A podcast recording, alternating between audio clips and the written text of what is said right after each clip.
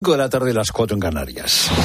Con Pilar Cisneros y Fernando de Aro, la última hora en la tarde. Cope, estar informado. Muy buenas tardes a la gente, gente. Creo que esta nación debería comprometerse antes de que termine esta década a hacer que un hombre pise la luna y traerlo de vuelta a salvo a la Tierra. Hace ya más de 60 años que eh, Kennedy, presidente de los Estados Unidos, formuló este compromiso, el de poner un hombre en la luna. Se logró, se logró el objetivo. Armstrong eh, llegó a la Luna, pisó la Luna en 1969. No lo vio Kennedy porque eh, lo habían asesinado antes. Aquello, aquella carrera espacial, eh, se explicaba en el contexto de una guerra fría.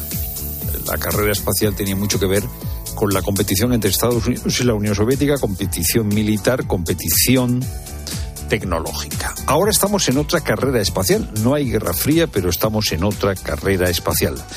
David Barrado, CSIC. Hay dos factores. Eh, uno que sigue siendo el mismo que aconteció en los años 60-70, que es una competición política. Lo que pasa es que en esta ocasión han entrado nuevos actores, pero aparte de esa misión está una potencial competencia por los recursos que pudiera tener la Luna. Estamos en una nueva carrera espacial. En principio, la NASA iba a poner a un hombre, en este caso una mujer, en la Luna en 2025, pero mm, se ha retrasado, se ha retrasado y eh, la misión Artemis 3 no pisará la Luna con eh, astronautas a bordo hasta 2026. Recuerdo a todos que la seguridad es nuestra principal prioridad y que los equipos de Artemis necesitan más tiempo para trabajar. Esto lo decía mm, Will Nelson esta semana para anunciar eso, el retraso de la misión Artemis 3 a 2026. El programa Artemis de la NASA era un programa que se diseñó inicialmente como un paso para llegar a Marte.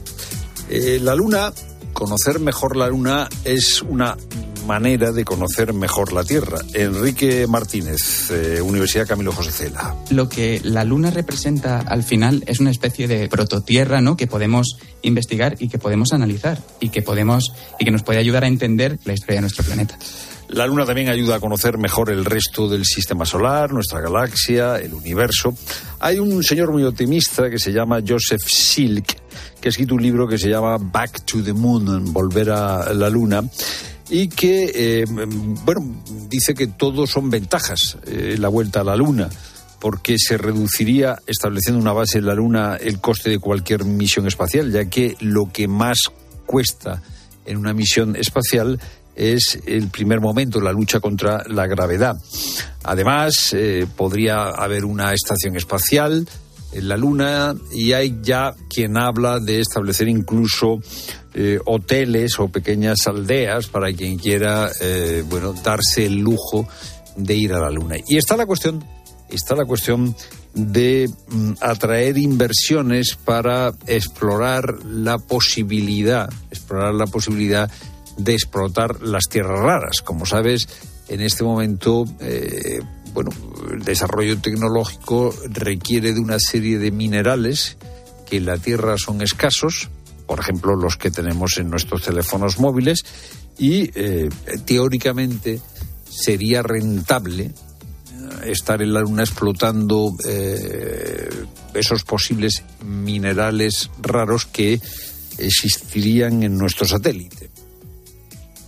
Nadie ha hecho, por lo que yo sé, un estudio económico de la viabilidad del proceso, si realmente va a ser rentable. Tengo yo mis dudas más que razonables sobre su viabilidad, por lo menos en las próximas décadas. Los expertos dicen que esto de que eh, se le pueda sacar rentabilidad a la eh, explotación de la Luna, pues que es un poco una zarandaja.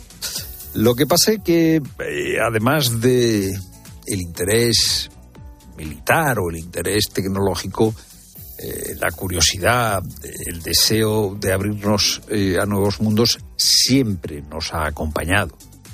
Y probablemente este elemento del que se habla poco, el deseo de ir más allá, eso nos llevó a salir del Mediterráneo en un determinado momento, el deseo de conocer, es uno de los motores más importantes Motor que explica muchas cosas, quizá también esta. Es lo primero, no lo único. Buenas tardes, Pilar de nuevo. Buenas tardes. El gobierno aún tiene tiempo de reformar el subsidio de desempleo que ayer tumbó Podemos en el Congreso. Un decreto impulsado por el Ministerio de Trabajo y que afecta a las ayudas que reciben los que han terminado el cobro de la prestación por desempleo.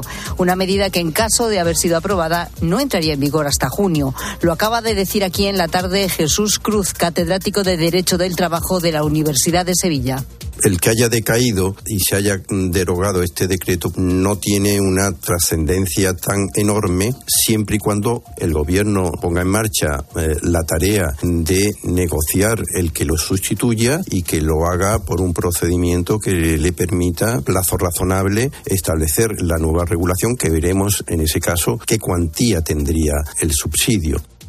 Y Baleares está contra la obligatoriedad de las mascarillas. El Gobierno Balear presentará un recurso contencioso contra la imposición del Ministerio de Sanidad por considerar injustificado en el archipiélago obligar al uso de esta medida en centros de salud. ¿Por qué, Silvia Martínez? Pues el Gobierno autonómico alega que las islas son la región en toda España con menor incidencia de infecciones respiratorias. Desde la Consellería de Salud Balear aseguran que en la primera semana de 2024 eh, la incidencia en la zona era de menos de 300 casos por cada 100.000 habitantes y sin grandes variaciones en comparación a los datos del final de 2023. Sin embargo, la tasa en el conjunto del país rozaba entonces los 1.000 casos por cada 100.000 habitantes.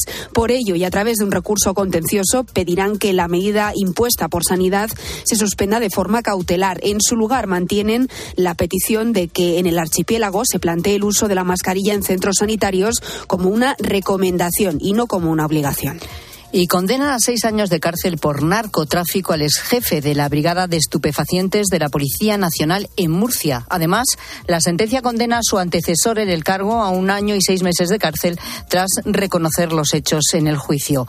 Y hoy tenemos la segunda semifinal de la Supercopa y el Real Madrid ya prepara la final del domingo. Luis Munilla. Hoy buscan plaza en la final Fútbol Club Barcelona y Osasuna que se enfrentan en la segunda semifinal de esta Supercopa a partir de las 8. Otra prueba de fuego para el equipo de Xavi Hernández puede tener minutos Pedri y toda la ilusión del mundo en Osasuna, que busca una final histórica. Tiempo de juego comienza hoy a las siete y media en la cadena Cope. Espera la final del domingo el Real Madrid, que está pendiente de los jugadores que terminaron más tocados el derby de anoche, Miguel Ángel Díaz. Ancelotti ha dado día libre hoy a los jugadores que ayer fueron titulares, algunos acabaron algo tocados el partido. Caso de Valverde con un golpe en el tobillo, Carvajal al que se le subían los gemelos, Rodrigo que pidió el cambio estando acalambrado y Bellingham que pasó pasó por el túnel de vestuarios con un fuerte vendaje en el tobillo derecho. Se espera, no obstante, que todos estén a disposición de Ancelotti para la final del próximo domingo. El Fútbol Club Barcelona, por otro lado, incorpora al cuerpo técnico del filial a un histórico, Giuliano Belletti, que deja el juvenil para ser ayudante de Rafa Márquez. Fuera del fútbol, en la Euroliga de baloncesto hoy se juega el Real Madrid-Valencia a las 9 menos cuarto y en el Europeo de Waterpolo la selección femenina se juega su pase a la final desde las 7 ante Grecia. Tiempo ya para la información de tu cope más cercana. Pilar Cisneros y Fernando de Aro. La tarde. Nara Seguros de Salud y Vida te ofrece la información de Madrid. ¿Qué tal? Buenas tardes. 6 grados en Cibeles. Mañana hará más frío con mínimas de un grado bajo cero. En cuanto al tráfico, retenciones de entrada por la 1 en las tablas y A5 Móstoles. Dificultades de salida también por la 2 en Torrejón, en la M40 en Coslada sentido A3 y M50 Boadilla hacia la A5. Un incendio ha afectado este mediodía a un restaurante y a un bloque de viviendas de la Plaza del Humilladero en el barrio de la Latina sin causar daños personales, afortunadamente. El fuego ha obligado a desalojar, eso sí, a parte de los vecinos y ha sido controlado en poco tiempo por los bomberos que se acaban de retirar de la zona. Tras sofocar por completo el fuego, todos los vecinos han podido volver a sus casas, salvo los de la vivienda que está justo encima del restaurante. Escuchas la tarde con todo lo que te interesa con Pilar Cisneros y Fernando de Aro.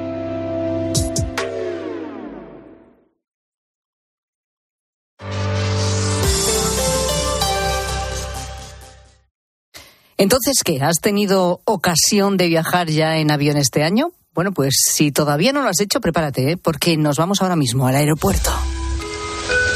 Les damos la bienvenida al aeropuerto Adolfo Suárez Madrid Barajas. Pasaportes, por favor, preparen el pasaporte. Bueno, es que es lo que estamos comentando, uno de los momentos más engorrosos eh, del que tiene que coger un avión es justo ese de pasar el control, ¿no? El control de seguridad.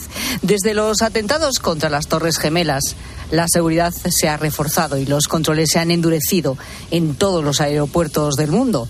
El control de líquidos, además, se estableció en el año 2006 a raíz de un atentado terrorista frustrado con explosivos ocultos en latas de bebida que fue planeado por Al Qaeda contra siete aviones que despegaban del aeropuerto de Heathrow.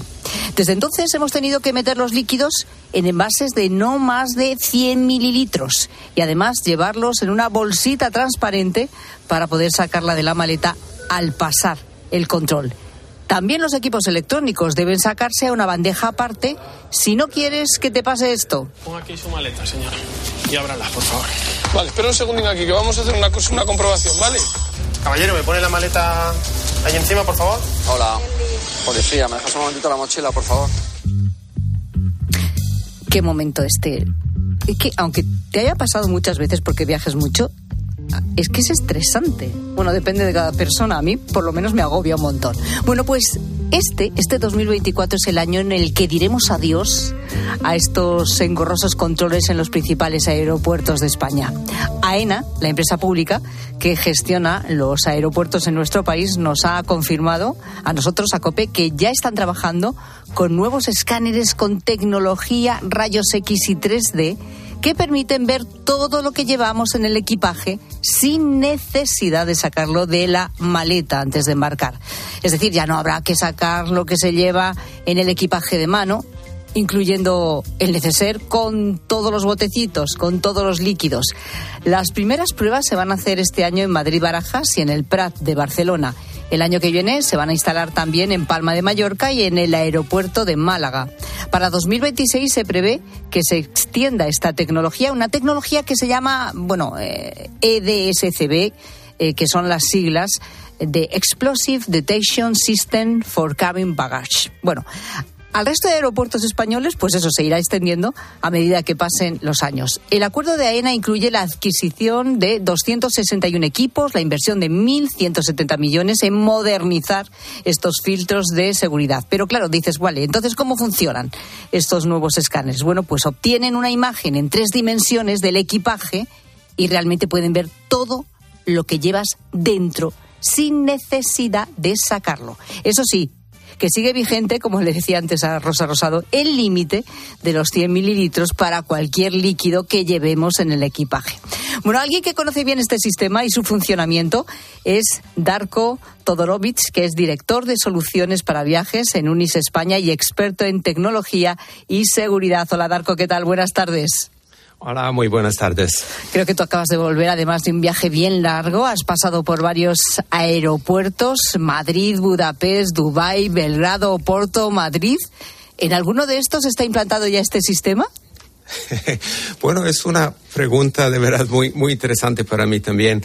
Eh, de verdad es que no se sabe muy bien de momento. Uh, uh, sí, sí, que me pasó que no, tuvo, no tuve que sacar uh, ordenador, mi ordenador y líquidos en dos de estos aeropuertos en, en Dubái y en Bel Belgrado. -huh. yo creo que es curioso porque todavía en todos los sitios ponen uh, notas y avisos que tienes que sacar uh, los ordenadores, grandes electrónicos y también, también líquidos uh, de las maletas, pero ahora mismo muchos aeropuertos están de pruebas y, no, lo, no, lo, exigen de manera estricta. entonces, en Madrid sí, sí, que, tuvo que tuve que sacar estos dispositivos y, líquidos, pero era antes del año nuevo. Entonces, eh, con mucha esperanza eh, estaba justo el día 1 de enero en Budapest y preguntaba eh, el señor de control de seguridad si tengo que sacar uh, los uh, dispositivos y líquidos y me dijo que sí. Y yo le pregunto, oye, pero ¿cuándo vamos, vamos a dejar de hacerlo? Y entonces me contó, ah, bueno, no lo sé, en Budapest a lo mejor no lo vamos a hacer tan pronto. Entonces yo creo que vamos a ver un, un desfase en, uh, en, muchos sitios, en, uh, uh, en Unión Europea, en otros sitios también, y a lo mejor el proceso va a durar unos años, no lo sé, vamos a decir por lo menos tres años, porque hay muchos aeropuertos, pero nosotros en Madrid y en Barcelona tendremos suerte y, ya, tendremos eh, mejores eh, experiencias este año. ¿Cómo funcionan estos escáneres entonces? ¿Realmente pueden verlo todo? Pues sí, esto es lo que realmente es eh, un gran, avance tecnológico. se trata de una tecnología, lo que llaman tomografías computarizadas con rayos X. y el escáner gira de una velocidad constante a medida que el equipo el, equipo el equipaje se transporta por la cinta y se toman cientos de imágenes para crear imágenes en 3D en tiempo real y esto permite eh, realizar evoluciones más precisas eh, del contenido de una maleta. Entonces el operario eh, de seguridad puede mirar estos vamos a decir, ahora no son imágenes, son casi objetos, y puede girar estos objetos que tenemos eh, eh, en, nuestras maletas y examinarlo desde diferentes ángulos. Y esto da una, facilidad tremenda, un, control tremendo eh, desde el punto de vista de seguridad. Y, sobre todo nos da a nosotros eh, la comodidad, ¿no? De no tener que, estar sacando de la maleta todo el neceser con todos los botecitos, con, con ese neceser, como decimos, que además tiene que ser eh, plastificado para que, transparente, para que se vea lo que hay dentro, igual que los botes, sobre todo, en fin, sacarlo todo, volverlo a meter después, y además también la tablet, esto de, o el ordenador, o algunos dispositivos electrónicos que también los teníamos que poner en una bandeja aparte, total, que es que, eh, bueno, que que, suponía un problema más que nada de tiempo, ¿no? El tener que quitarnos tantas cosas y sacar tantas cosas de la maleta. Claro, esto es muy interesante. Nosotros como pasajeros, eh, por ejemplo, yo cuando viajo con mi familia, yo tengo una familia pequeña, somos, somos tres en total, y, ocupamos, por ejemplo, ahora durante el periodo de invierno casi toda, toda una, una cinta eh, que transporta eh, las maletas hacia, hacia el escáner. Entonces, en una bandeja pones, por ejemplo, tu chaqueta, en otra bandeja pones tu mochila, en la tercera pones tu ordenador, en la cuarta pones... Eh, y, es, es, tremendo. Entonces, tres de nosotros, por lo menos, acabamos con, con nueve de estas bandejas.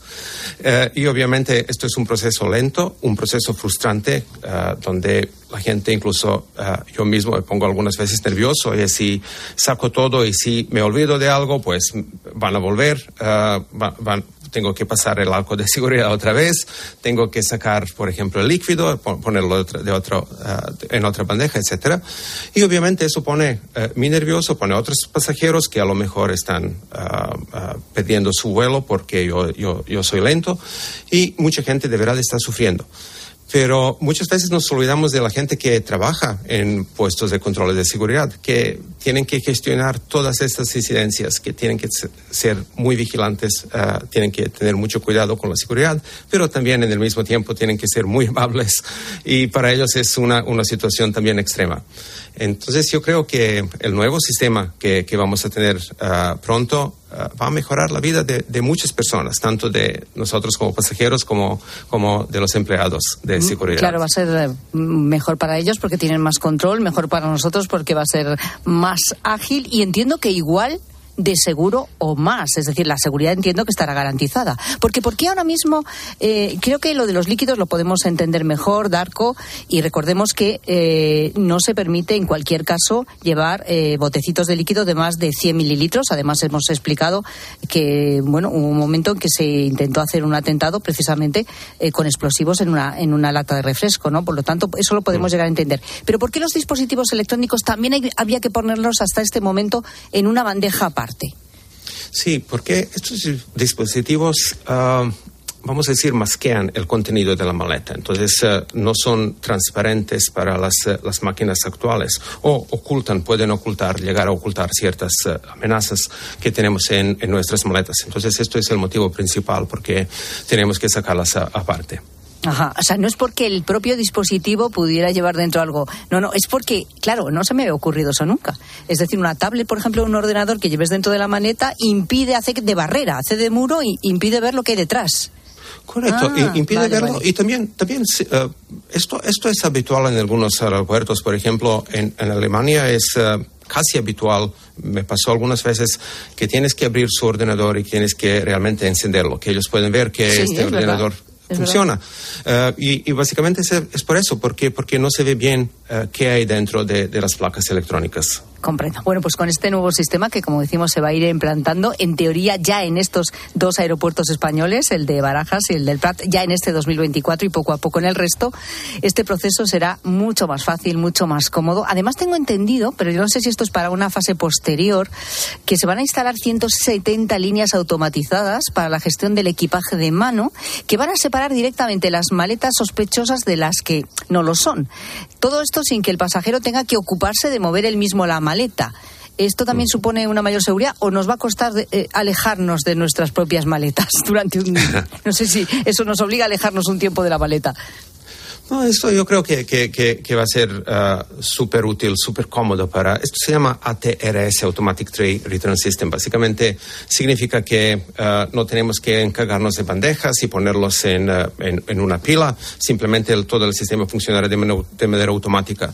Y si hay un objeto sospechoso, el sistema de, de, manera automática lo va a apartar y ponerlo en un puesto de, de control secundario.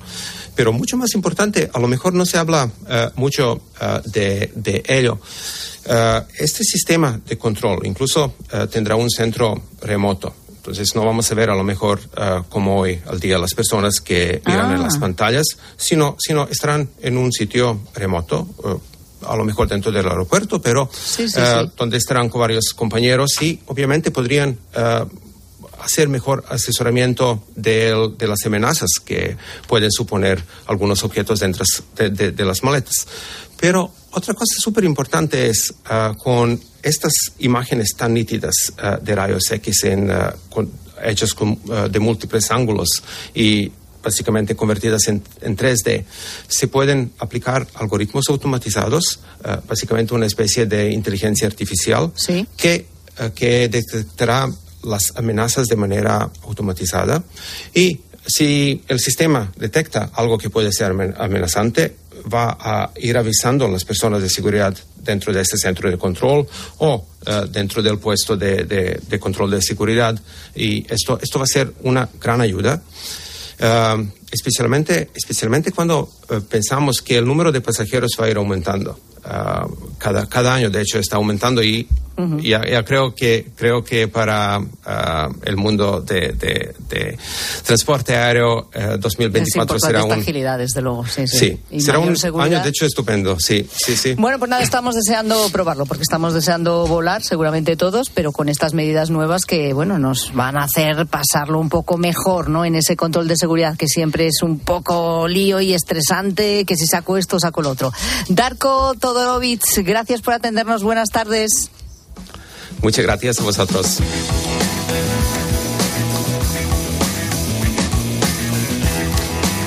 Las 5 y 22 minutos hablamos ahora de Ecuador, que en estos momentos es un país en estado de sitio. Sufre una oleada de violencia sin precedentes, con asesinatos a policías y funcionarios de prisiones, asaltos a hospitales y comisarías.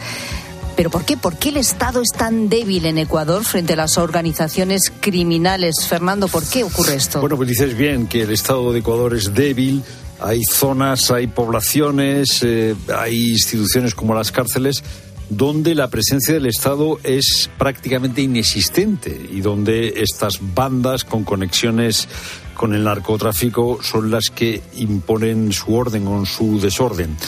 Fíjate que en Ecuador hay 47 homicidios por cada 100.000 habitantes. Eh, eh, son datos de 2023 y es el país eh, con más violencia de toda América Latina. ¿Pero esto es un fenómeno nuevo? No, no, no, no. Esto no es un fenómeno nuevo. Al comienzo de la pandemia, por ejemplo, Guayaquil fue prácticamente tomada por esta ciudad fue tomada por bandas criminales que, eh, bueno, al final controlaron la ciudad, que estaba la gente metida dentro de su casa, y estas bandas criminales controlaron las calles.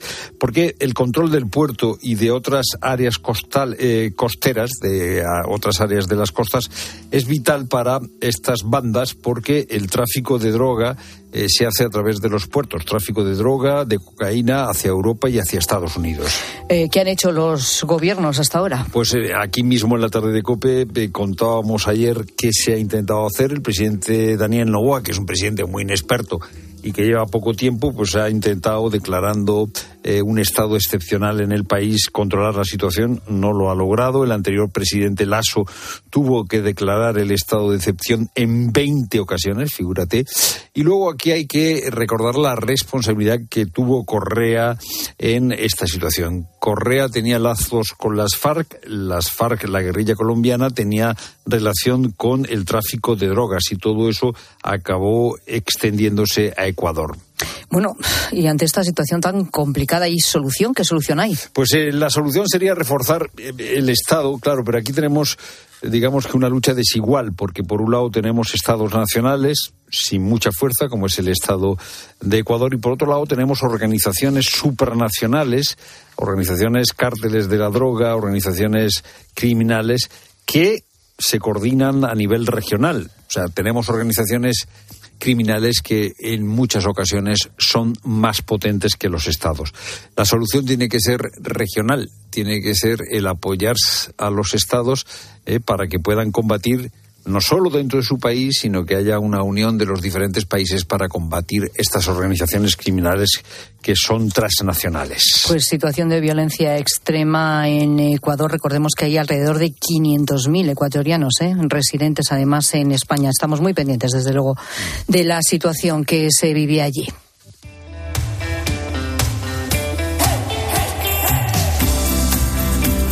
Buen paseo nos damos siempre con Leroy Merlin, ¿verdad, Rosa Rosado? Pues sí, Pilar, vamos a transformar el baño en un espacio moderno y funcional. En Leroy Merlin tienen los mejores profesionales que lo van a hacer a tu gusto y con todas las garantías y te brindarán asesoramiento de principio a fin en todo el proceso de reforma.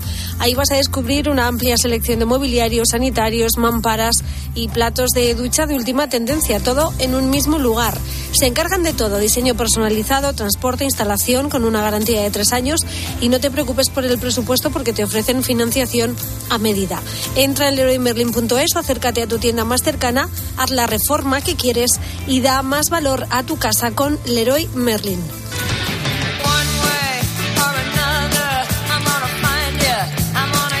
Bueno, pues lo acabamos de escuchar. Eh, al menos de momento en el aeropuerto de Madrid-Barajas y en el de Prat de Barcelona, luego irán el resto. Eh, se van a empezar a instalar estos nuevos escáneres para el equipaje de mano, que ya no tendremos que sacar las botellitas, los...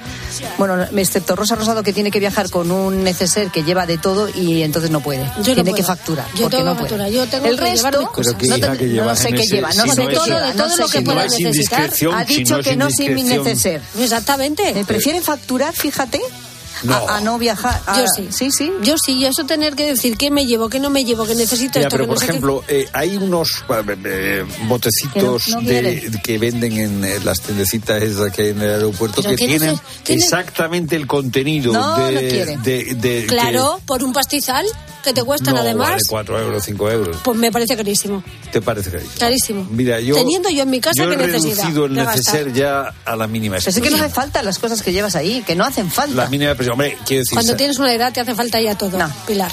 La mínima Pero expresión. precisamente cuando tienes una edad O ya sea, no si te tú vas a un nada. hotel, pues en un hotel siempre hay, siempre hay algo Claro. para, para limpiarte, quiero decir, para lavarte, Bueno, para pero tal, hay pero cosas cual. que no, que no necesitas que estar... a- Pero está el cepillo de dientes, pero el cepillo de dientes no es problema. Ah. Y luego está el peine, tampoco es Pero problema. eso lo metes en la maleta suelto, no pasa nada, no hay problema. mucho problema Eso no con todas esas para- cosas. Con eso ahora mismo no te dejan pasar la maleta. En cualquier caso ya vemos... ¿Las cremas pasan o no pasan? Mm, Depende del, del, Del tamaño. del tamaño tampoco. Hombre, Ya. pero por De las favor. colonias tampoco. Escucha, pero ¿qué cremas Las llevas colonias. tú? Que son 100 Pues Pues la- mililitros. las colonias te vas al, al duty free y te la pones ya para todo el viaje. ¿Eh? Eso también, mira, eso Te es la pruebas. ¿Para qué quieres las muestras? Fernando se lo lleva todo puesto. ¿Para qué quieres las muestras de todo. colonia? Esta colonia que vale que te dan 400.000 en las euros el bote. yo, la- de las caras. Eh, vas Ahí allí, sí me cha, de cha, las caras. ¿Tú has visto que los aviones huelen todo?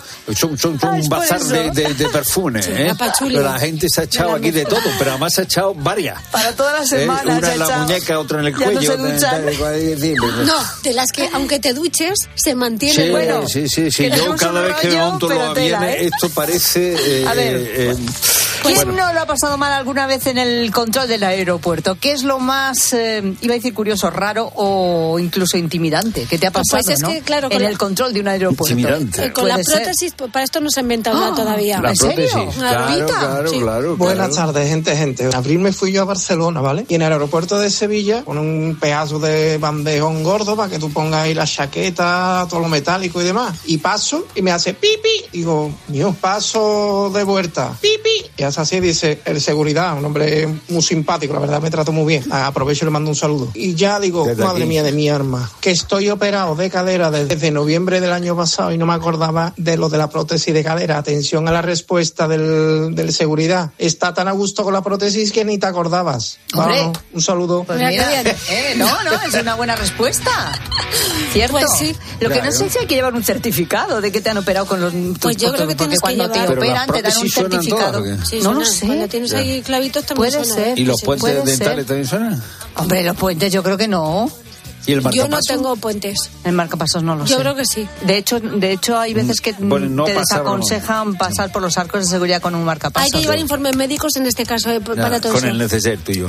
Bueno, y solo a Tito en un vuelo procedente de Perú. lo- tu neceser es como una maleta. Pues casi. Tiene que ser tremendo. Yo quiero verlo. ahí mis cosas. Quiero una foto. Bueno, que, que solo a Tito en un vuelo procedente de Perú se le ocurre meter los polvos de talco en el maletín del ordenador. Ah, Madre.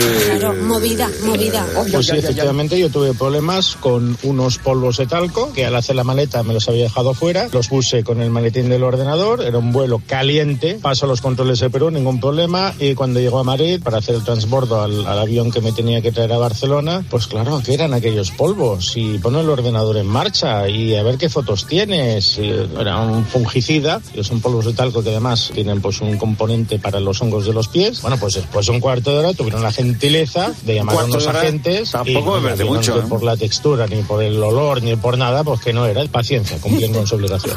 Pruébelo usted, pruébelo. los polvos de talco. A mí los que- hongos de los pies. A mí lo que sí, nos ha, sí me ha pasado, o sea, yo cuando voy por ahí a, a grabar documentales y tal, eh, eh, el compañero que va conmigo, que lleva la cámara, pues no la facturamos porque eso se puede, vamos, puede pasar cualquier cosa, ¿no? Y en algún sitio eh, nos han hecho eh, casi desmontar la cámara. ¿Eh? Bueno, casi no, desmontar la cámara, una pieza, otra pieza, el, el, el cable, lo otro, tal, tal. Claro, eso es delicado, ¿eh? Claro. Es delicado. Hay cosas que no proceden. Mira, yo ya os conté con lo que pasó con mi vestido de novia de Argentina, que me lo compré allí en Sí. Tú Es te verdad. compraste el, el vestido de novia en novia Argentina, me lo traje Me acuerdo. y iba con un, con, con un Pero, pero, pero, chiquilla, aquí no hay tienda de. Pues es que Pero lo vi se allí. encaprichó, Aquí no se no encaprichó en un viaje. Lo vi allí en un escaparate y me lo traje. se encaprichó. Y era tan grande que yo no lo quería me- facturar porque Ya. era mi vestido de novia. Y tú Ya. sabes para qué hasta que me lo, me lo, pude, lo pude meter en el avión y, la, y lo pudieron llevar en Eso, cabina. eso lo ahora, tuve que eso enseñar ahora a todo no el mundo. lo podrías hacer. No, probablemente Eso ahora no. Ahora ya. No te dejan. Ahora ya si ¿Ves? lleva. Pues no me caso. si Te lo tú- pones. No, no, no me caso. Si tú Lo metes llevas- en lo la cabina puesto. algo más que un monedero, ¡Ay, ya, ya eres culpable. En o sea, el avión. ahora se puede llevar un monedero en la cabina. Pues, pues, Es pues, verdad. Bueno, No no, nada. no querían, querían que lo facturase, pero dijo, un vestido de novia no se puede facturar. es que yo lo fastidies". que hubiera dado yo por ver esa escena. Pues fue. La fue- caja era grande, Fue claro, curiosa, no, no, bolsa. era grande, era una bolsa grande de como de traje, pero enorme. Además, era una falda de tul. ¿Con, con, ¿Con cuántos metros? Por favor, una foto de grande. tu, de tu Bastante amplio. Ah, hombre, el día de la boda eso queremos eso también. Tuve que enseñárselo a las azafatas para que me Yo lo creo que la solución foto hubiera de tu sido habértelo puesto. y de Sí. ti Eh, vestida de novia. Subiendo por la escalerilla del avión, cayendo la, novia. la cola. sí. Bueno, ¿qué te ha pasado en el control del hecho, aeropuerto? ¿Lo has pasado mal, regular, muchos nervios? ¿Estuviste pitando durante media hora, no había manera? ¿No sabías qué Que era la pasaba? prótesis. Era- Queremos que nos lo cuentes. Arroba la tarde cope, facebook.com barra la tarde cope y notas de voz al WhatsApp de la tarde 607 15 0602. I'm gonna see ya. I wanna meet ya, meet ya, meet ya, meet ya one day. Maybe next week. I'm gonna meet ya. I'm gonna meet ya. I'll meet ya. Escuchas la tarde. Con Pilar Cisneros y Fernando de Aro. Cope, estar informado. Oye, ¿tú también tienes algo que contar? Hola José Manuel, ¿qué tal? Buenos días. Hola, buenos días. A las 10 de la mañana, en la hora de los fósforos, nos encanta pasarlo bien contigo. Resulta que entraban a trabajar en la empresa que están a las 5 de la mañana, con un nieblazo que no se veía ni, ni, a, ni a un metro. Pues iban andando por, por la acera y de momento pasan por la tienda de muebles y ven a una señora metida dentro del escaparate con un camisón puesto. Ellos se pegaron el susto del siglo, porque ¿cómo, cómo se iban a esperar una señora metida dentro del, del escaparate? De lunes a viernes desde las 6 de la mañana, Herrera en Cope. ¿Nos cuentas tu historia? Hay dos tipos de motoristas, los moteros que se saludan por la carretera y los mutueros que hacen lo mismo pero por menos dinero. Vente a la mutua con tu seguro de moto y te bajamos su precio sea cual sea. Llama al 91 555 5555. Hay dos tipos de motoristas, los que son mutueros y los que lo van a ser. Condiciones en mutua.es. Soy Manel de Carglass. En invierno, entre las bajas temperaturas y la calefacción, pueden convertir el pequeño impacto de tu parabrisas en una grieta. Mejor, no esperes a que se rompa. Mejor pide tu cita llamando directamente a Carglass o en nuestra web. Carglass cambia, Carglass repara. Escuchas la tarde. Y recuerda, la mejor experiencia y el mejor sonido solo los encuentras en cope.es y en la aplicación móvil. Descárgatela. Se ha colado una avispa en el coche. Rápido, rápido, abre la ventanilla. Nah, no te preocupes. Vendemos el coche y compramos uno sin avispa en flexicar.es. Así vamos tranquilos al pueblo, que si no, vaya viaje. Comprar o vender tu coche en flexicar.es puede ser muy fácil. Igual demasiado. Flexicar, muy flexi, muchos cars. ¿Y tú? ¿Por qué necesitas fluchos? Porque es tiempo de pensar en lo que te gusta, en la moda que te hace sentir vivo, chic, casual, sport. Nueva colección de otoño-invierno de Fluchos. La nueva moda que viene y la tecnología más avanzada en comodidad unidas en tus zapatos. ¿Y tú por qué necesitas fluchos? Fluchos. Comodidad absoluta. Nara Seguros de Vida garantiza tu tranquilidad y la de los tuyos desde menos de un euro al mes. Asegúrate con un mínimo de capital de 20.000 euros, con posibilidad de ampliar capital y coberturas de forma flexible, para que tu precio también se adapte a tus necesidades. Infórmate en aradigital.es o llama al 91 387 4199. Vive como imaginas, vive con tranquilidad. La NASA ha publicado su primer informe sobre la existencia de ovnis, objetos volantes no identificados. Algo de importancia debe tener, Gaona. Lo que han dicho al final es algo así como no tenemos idea de lo que son los ovnis, UFOs o fanis o como quieras llamarlo. En Cope de 10 de la mañana a 2 de la tarde, los sábados y domingos, el mejor entretenimiento lo encuentras en fin de semana con Cristina López Slichting.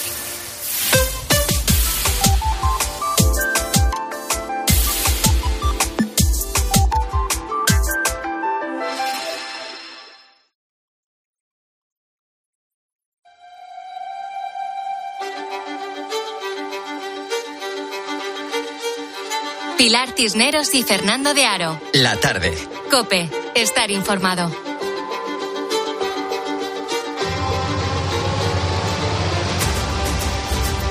En el acuerdo de ultimísima hora alcanzado ayer por Junts y por el Gobierno para convalidar dos de los decretos que eh, estaban en el Congreso de los Diputados, en ese acuerdo está la transferencia de competencias en migración. No conocemos los detalles y conocemos que Junts tenía mucho interés en esta cuestión. Hay alcaldes eh, de Junts eh, que reclaman más facilidades para expulsar a los migrantes. Y eso nos ha llevado a preguntarnos qué relación hay entre el nacionalismo y un cierto rechazo de migrantes. Para intentar responder a esta pregunta, tenemos hoy con nosotros en la tarde de COPE a Óscar Uceda, que es presidente de la Asociación de Historiadores de Cataluña, Antoni de Capmany. Lo he dicho bien, Óscar, buenas tardes. Muy buenas tardes, casi. Capmany. N-Y se pronuncia ñ en catalán. O sea, Antoni. Bien. De Capmany. Capmany. Y a Juan Arza, que es uno de los fundadores de Sociedad Civil Catalana. Juan, buenas tardes. Muy buenas tardes. ¿Qué tal, Juan? Muy bien. Muchas gracias. Encantado de estar con vosotros. Vamos a ver, eh, Jordi Puyol sigue diciendo oh, que uno de los problemas eh, fundamentales que tiene Cataluña en este momento es el peligro de convertirse los catalanes en minoría porque hay mucha migración. Oscar, eh, ¿hay un vínculo entre el nacionalismo y el rechazo a según qué migración? Sí, evidentemente que, siempre ha habido un, rechazo. En principio, este proceso de catalanización iniciado por Jordi Pujol es a raíz de que consideraba que Cataluña era poco catalana, sobre todo por el gran flujo de eh, trabajadores que venían del resto de España, sobre todo Andalucía, Extremadura, a trabajar a Cataluña y que eso había, digamos que, eh, descatalanizado la, provincia o la región, la, región catalana, y, por eso inicia todo un proceso de reversión a través del famoso programa 2000, etcétera, etcétera. ¿El programa 2000 consistía en qué? El programa 2000 es un documento que se filtra en prensa en el año 90, eh, donde marcaba las pautas, es un, es un think tank que reúne Jordi Pujol para eh, crear las, unas herramientas de transformación social que, em, digamos, que catalanicen a los catalanes que consideraba poco catalanes a principios de los 80, cuando él accede al poder. Entre otras cosas, eh, también porque había venido mucha gente de fuera. Entonces había que introducir y, naturalizar y normalizar la lengua catalana, por eso le llamaban el proceso también de normalización. Había que crear una serie de estructuras de Estado que se marcan los hitos y las pautas en aquellos momentos y se van cumpliendo. En el tema de historia, que es en el que hablo en el último libro que, hace muy poquito que ha salido en Espasa, de Cataluña, la historia que no fue, explico y analizo este documento y de cómo se va utilizando la historia y el uso de la historia en, los colegios, en los libros de texto, en la creación de un museo de historia de Cataluña para hacer ver a los catalanes que no son españoles, ¿no? hacerles meter esta idea fuerza en la cabeza.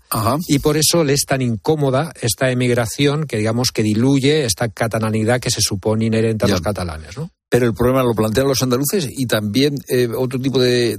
claro, los andaluces son migrantes internos, por así decirlo, no son migrantes internacionales. Exactamente. En los últimos años, el problema que han tenido, hacia dónde se ha canalizado esta política migratoria catalana, es a favorecer una migración del norte de África en detrimento de la hispanoamericana, porque la hispanoamericana es hispanohablante. Entonces, en este proceso de refuerzo del catalán y aislamiento del español, iba muy mal, no les convenía que empezara a llegar mucha gente de fuera de habla española.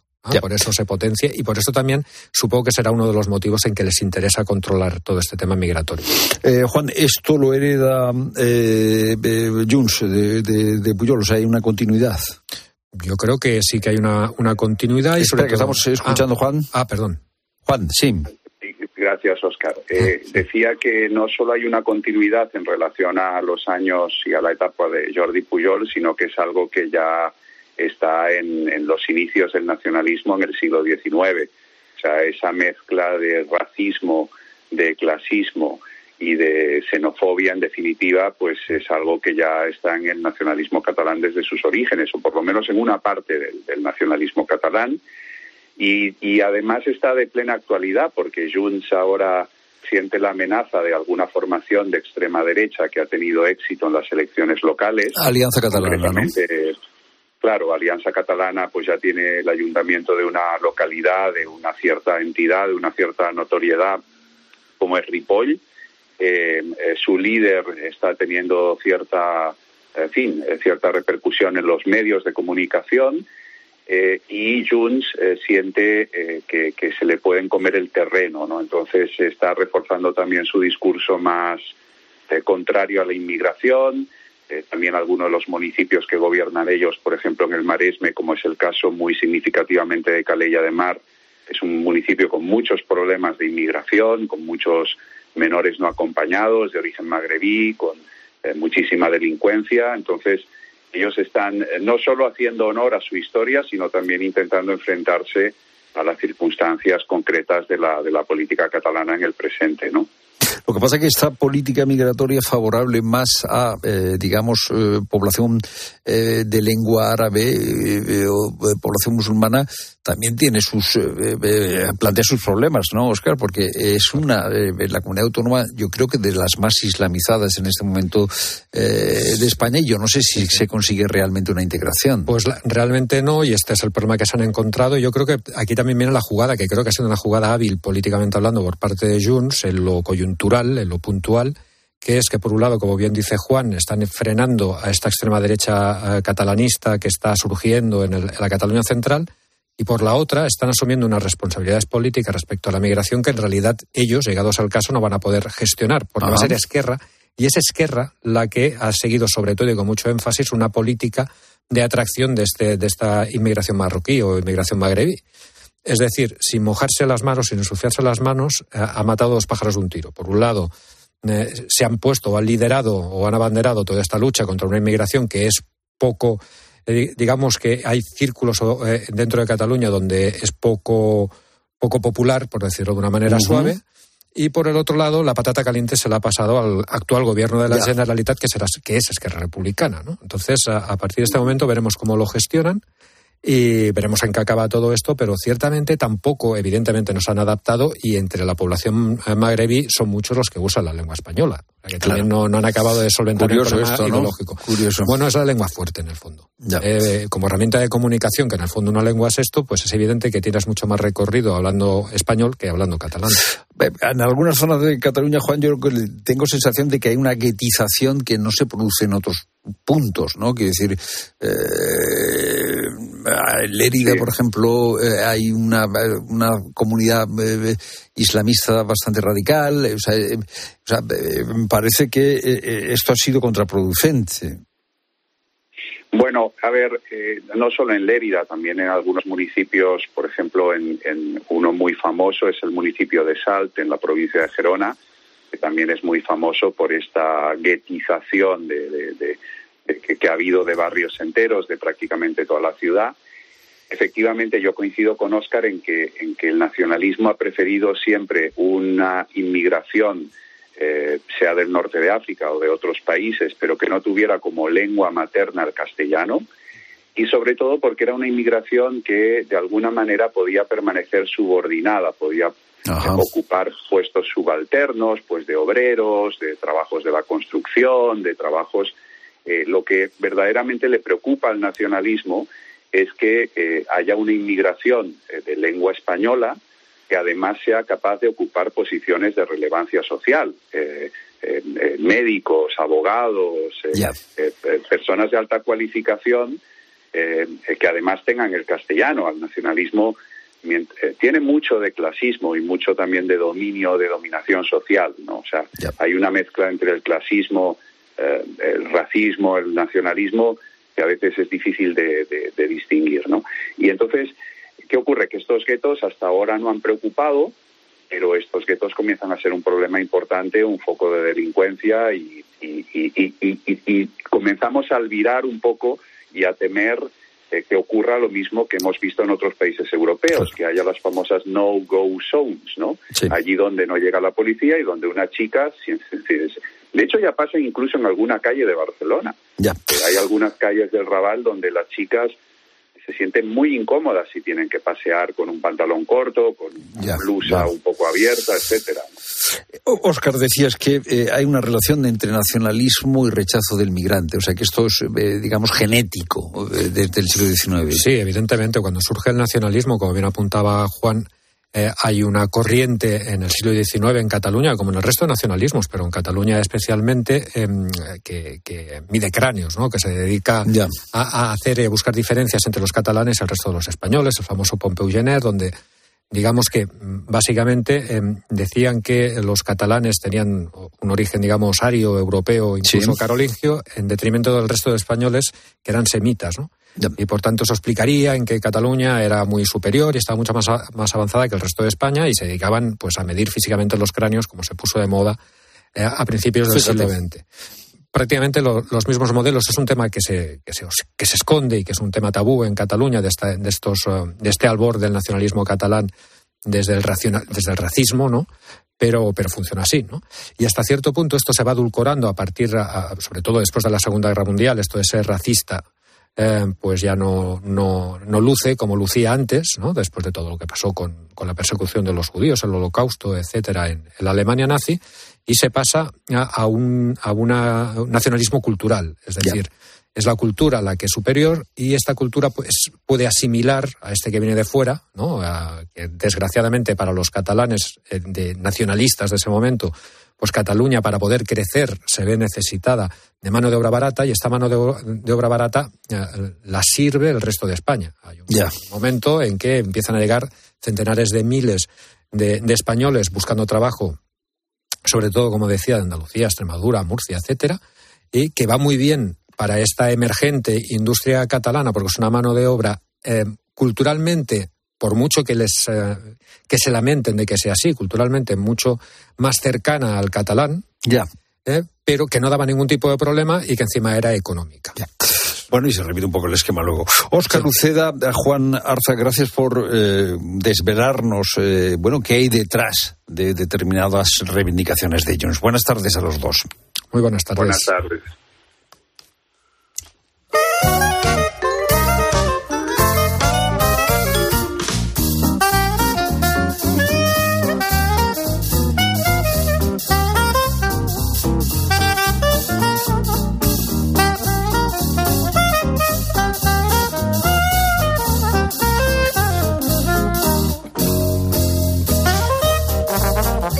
Te cuento una historia por la que nos vamos a acercar a La Coruña. Mira, Ana sabe que si Calesi está cerca, ella se encuentra segura. Ana es peluquera, como te digo, en La Coruña, en el barrio Malos. Y Calesi es su perrita desde que la adoptó hace ahora tres años, después de la pandemia.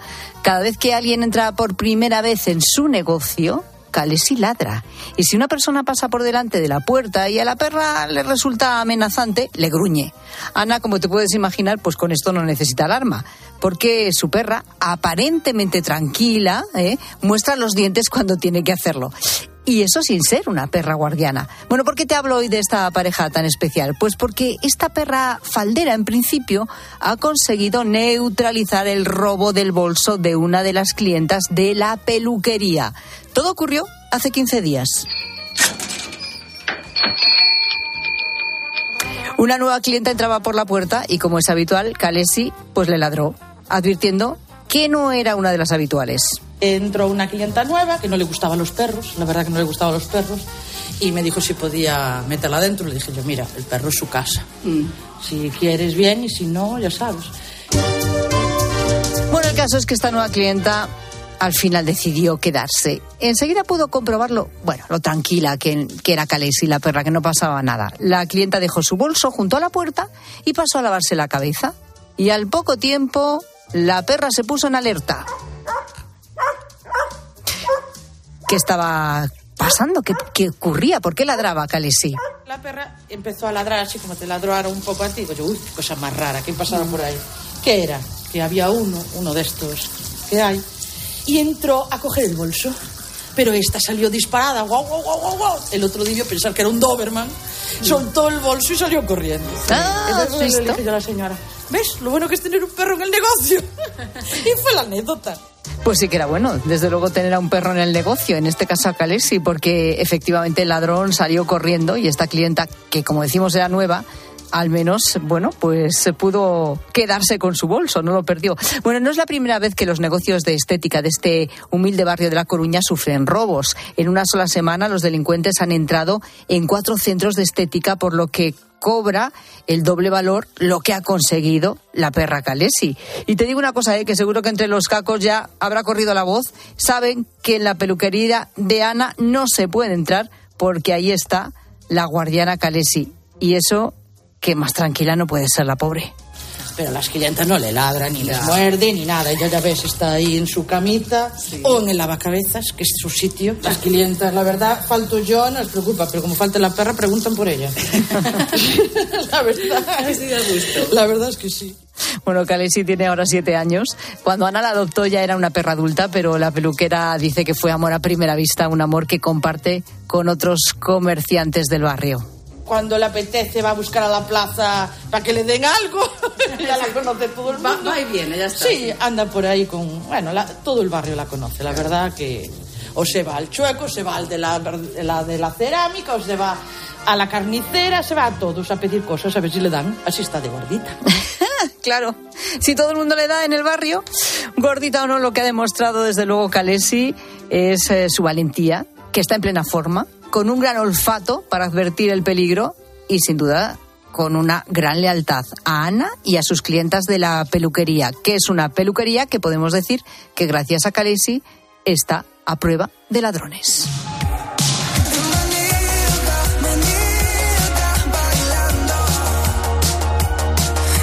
Historias de aeropuertos, bueno, más bien de los controles de los aeropuertos, que son los que nos juegan a veces malas pasadas. ¿Qué es lo más complicado, engorroso que te ha pasado en un control de un aeropuerto? ¿Qué dice la gente, gente? Bueno, sobre todo cuando te llevas unas tijeras. Uy, esa voz vuelve otra vez. Bueno, va y viene, va y viene.